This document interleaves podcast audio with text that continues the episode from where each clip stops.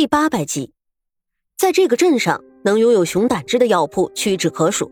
从今往后，他郎大夫可就要名扬四海，赚大钱了。一把夺过沈炼手中的宝贝，这郎大夫张狂大笑起来。郎大夫，熊胆汁我已经给你了，接下来沈炼有一事相求。你说。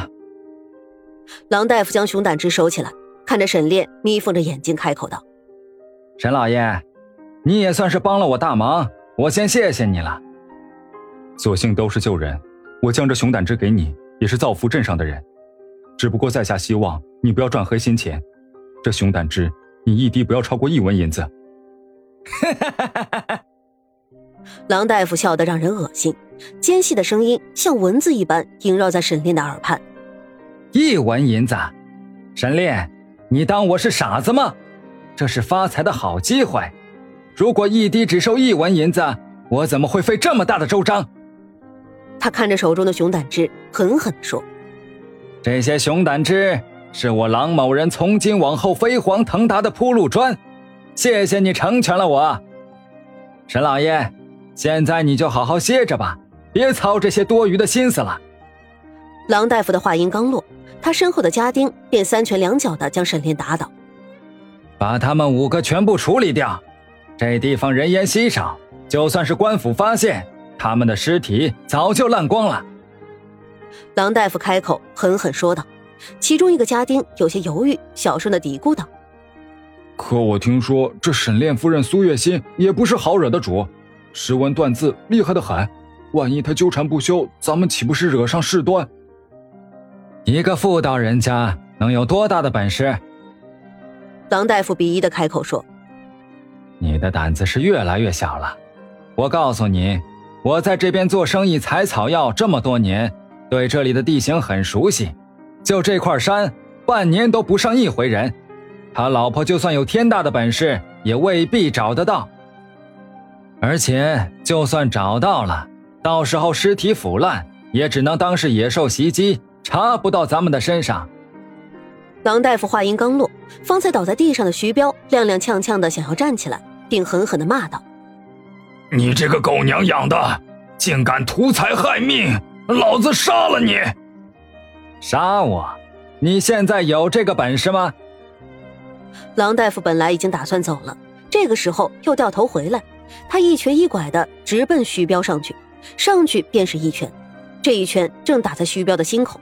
奈何徐彪练武多年，身体结实的就像一堵墙。郎大夫一拳打上去，疼得自己龇牙咧嘴，嗷嗷直叫：“啊！我的手，我的手！哎哎，拿刀来，拿刀来！我要亲自宰了他！”沈炼的心一下子提到了嗓子眼，眼瞅着这狼大夫拔出了一把亮闪闪的匕首，径直向徐彪的喉咙。沈炼屏住呼吸，拼尽全力，运用内力，反手便是一掌。这一掌正劈在狼大夫的后背上，郎大夫顿时吐了一口鲜血，整个人惨叫一声倒在了徐彪的脚下，而他身后所带的几个人也被沈炼的这一掌惊呆了。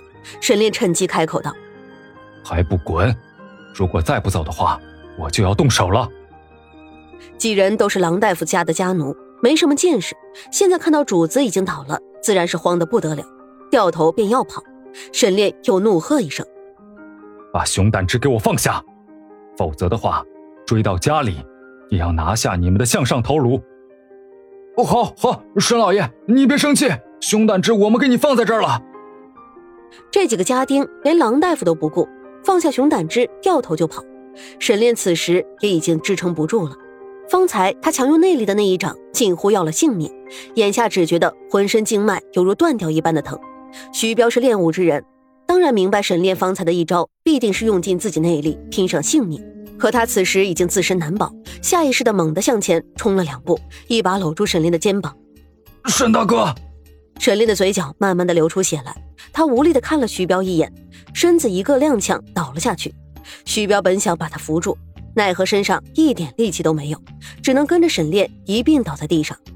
此时天色已经暗了下来，这黑谷风中。阵阵冷风让人毛骨悚然。黑谷峰的外面，苏月心已经心急如焚。眼下天色暗了下来，伸手不见五指，原本可以看清楚的马蹄，此时也根本寻不着踪迹。沈夫人，前面就是黑谷峰，传言说这里的熊特别多，一般人不敢靠近。不过我倒是来过几次。”玉梦开口说道。“你胆子可真够大的，小姑娘家竟然敢只身冒险。你快点和我娘说说，这里面到底是什么地形？”刘子诺此时已经是心急如焚。玉梦点了点头，这才开口道：“当时我奶奶病重，我也是索性拼上一死，给她寻求止咳的中药。镇上的郎大夫实在黑心，这镇上原本就有的中药材，居然卖到天价，我实在买不起。要说这地形倒是奇怪，四周都是奇石嶙峋的高山，唯有一条山谷幽静，阴寒直通到这山谷的最里面。”玉梦努力的回忆着。我上次来的时候正是晌午，可这山谷里面却阴沉沉的，好似有流水声。我当时口渴，找了好久也没有找到水流，怪瘆人的。娘，咱们要不要进去啊？刘子诺下意识的看着苏月心，我们都听娘的。苏月心点了点头，进。你爹和徐镖头带着众人进这山谷也有些时辰了，这会儿子还没出来，为娘实在担心。虽说我们都不会什么武功，已经是女流之辈，可万一遇见什么事儿，总可以去镇上找人帮忙通风报信。在苏月心的带领之下，众女眷和家眷一起挺进黑谷峰。大家本以为要找上好一阵子，却不想刚走了没多久，就听见玉梦一声尖叫：“啊！我的马怎么不走了？它它原地打转！”苏月心皱起了眉头，果不其然。玉梦所骑的白色大马，此时正低着头原地打转，一步都不肯往前走。子诺、金霞，把灯笼打着，我们过去看看。苏月心定下神来，翻身下马，快速走了过去。长勋，苏月心不看不知道，一看吓得半死。这白色大马之所以不走，是因为马蹄碰到了一个人，这个人正是他平日的主人沈长勋。再看四周，五个人都倒在这里，没了知觉。刘子诺吓得哽咽，抱着沈长安不肯撒手。长安，你快点告诉我到底发生了什么事！你赶紧醒醒，别吓我！娘，娘，我们可怎么办？玉梦也不管三七二十一，直接从马背上跳了下来，膝盖磕出了血。本不会骑马，从身府出来，还是众人合力将他抱上去的。沈长轩，沈长轩！玉梦失声尖叫。拼命的晃动着沈长勋的肩膀，眼泪噼里啪啦的往下掉。看着连呼吸都极为微弱的沈长勋，他只觉得自己刚刚撑起的一片天，似乎顷刻之间又塌了下来。沈长勋，我不准你有事，听到了没有？你答应过会娶我，我乔云梦生是你的人，死是你的鬼。其余众人也急得不轻，纷纷抱住倒在地上的其余人，有的按压人中，有的帮着扶起来顺气。金霞本是沈长迅的丫鬟，可现在主子有了玉梦姑娘，她自然也只能去顾旁人。毕竟大家都是沈府的人，劲儿要往一处使。